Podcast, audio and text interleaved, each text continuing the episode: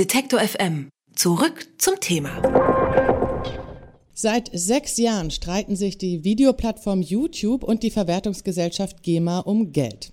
Darüber, ob für von Nutzern hochgeladene Videos GEMA-Gebühren bezahlt werden müssen. Das hat das Landgericht München nun abgelehnt. Die Begründung, YouTube sei nicht direkt für die von Nutzern hochgeladenen Inhalte und die Verletzung der Urheberrechte verantwortlich. Was bedeutet diese Entscheidung nun für uns Nutzer, für YouTube und auch für die Künstler? Das weiß Rechtsanwalt Christian Solmecke, der auf Medienrecht spezialisiert ist. Guten Tag, Herr Solmecke. Hallo, schönen guten Tag. Was ändert sich mit dieser Entscheidung für YouTube-Nutzer? Also für die Nutzer ändert sich erstmal nichts. Es war schon immer so, dass Nutzer natürlich keine urheberrechtlich geschützten Werke ohne die entsprechenden Rechte auf YouTube hochladen dürfen. Aber das passiert natürlich relativ häufig und das hat die GEMA schon lange gestört und sie wusste, sie kann jetzt nicht jeden Nutzer mit ein paar Euro zur Kasse bitten und auch kann sie nicht jeden Nutzer abmahnen. Insofern hat man da angesetzt, wo die wirtschaftliche Verwertung stattfindet, nämlich bei der Plattform selbst, bei YouTube und wollte gerne die Lizenzgebühren direkt von YouTube haben. Wieso meint denn die GEMA für die Künstler Geld von YouTube verlangen zu dürfen? Es ist natürlich so, dass YouTube Milliarden macht und vor allen Dingen, so jedenfalls die Argumentation der GEMA, mit den professionellen Inhalten.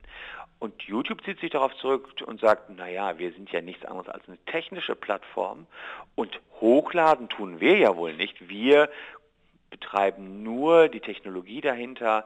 Die Nutzer sind diejenigen, die hier die Inhalte schaffen. Und wenn die was Illegales hochladen, liebe GEMA, dann sagt uns doch bitte, wir sind ja gerne bereit, illegale Inhalte zu löschen, aber zahlen wollen wir für nichts. Mit anderen europäischen Verwertungsgesellschaften hat sich YouTube ja bereits geeinigt. Warum klappt das denn in Deutschland immer nicht so richtig? Und warum gibt es immer so viel Streit mit der GEMA eigentlich? Also ich bin jetzt auch kein Riesenfreund der GEMA und die sind ja auch insgesamt auch bei den Künstlern jetzt nicht nur beliebt. Andererseits sagen die Künstler auch, okay, wir könnten jetzt auch nicht in jede Diskothek gehen und gucken, ob unser Song da gespielt worden ist. Insofern ist es schon ganz gut, dass es Verwertungsgesellschaften gibt. Die GEMA verhandelt sehr stark und will sich nicht am Anfang abspeisen lassen mit Almosen, wie es vielleicht die GEMA sieht. Ich glaube, man denkt sich, wäre den Anfängen, wenn wir jetzt zu tief einsteigen, dann verpassen wir den großen Batzen und runterhandeln kann man nachher immer noch. Man möchte mit einem hochpreisigen Modell einsteigen. YouTube sagt, ist uns alles zu teuer, da müssen wir YouTube schließen.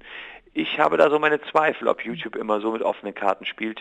Hm. Die verhandeln da auch entsprechend hart. Aber andere europäische Verwertungsgesellschaften, haben die sich abspeisen lassen? Wurden die über den Tisch gezogen? Haben Sie da Einblick?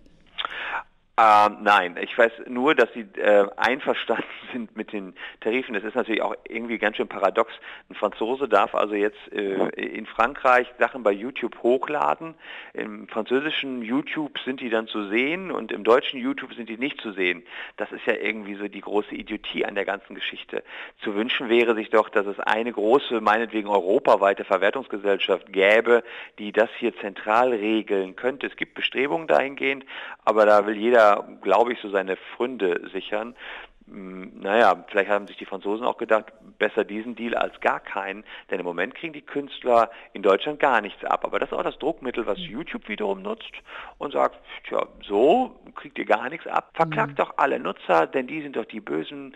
Da nimmt YouTube auch so ein bisschen die Nutzer als Schutzschild und sagt, wir sind es doch nicht. Es steht doch in den Nutzungsbedingungen von YouTube drin, macht nichts Illegales, liebe Leute. Ihr braucht vorher alle Nutzungsrechte. Brauchen wir vielleicht ein neues Urheberrecht für das Internet?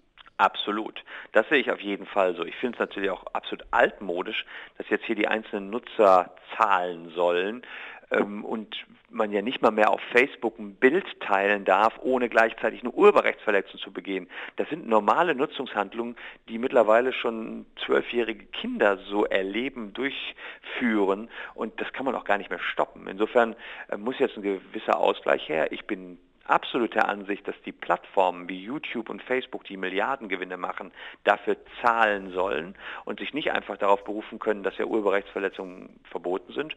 Man müsste also sowas wie eine Privatrechtskopieabgabe, die es ja schon gibt, für das private Kopieren auch finden, für das öffentliche zugänglich machen in sozialen Netzwerken. Dann wäre das alles bezahlt. YouTube oder Facebook müssten irgendwas in einen Pot packen und äh, dann dürften die Nutzer da auch Inhalte hochladen, hätte den Vorteil, die Nutzer würden aus der Illegalität herausgeholt und die Künstler würden entsprechend vergütet werden. Aber ich, mir sind keine konkreten Gesetzesbestrebungen bekannt, die dahin führen würden. Vor dem Hamburger Oberlandesgericht ist heute entschieden worden, dass YouTube Videos auf Bitten der GEMA sperren muss.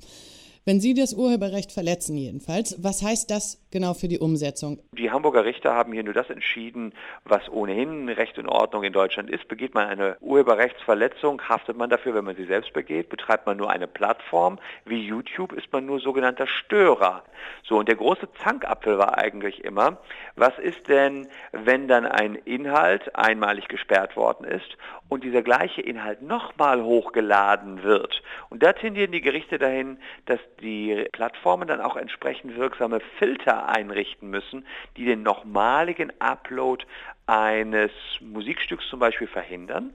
Und diese Filter existieren meines Wissens aber bei YouTube, das ist das sogenannte mhm. Content-ID-System und das arbeitet, so wie ich das sehe, schon, schon relativ zuverlässig für die einzelnen Länder angepasst, sind eben einige Videos nicht abrufbar. Mhm. Zum Streit zwischen YouTube und der GEMA gibt es ein paar Gerichtsurteile und über die Folgen für Nutzer und Künstler habe ich mit Medienrechtsanwalt Christian Solmecke gesprochen. Danke, Herr Solmecke. Sehr gerne. Alle Beiträge, Reportagen und Interviews können Sie jederzeit nachhören im Netz auf detektor.fm.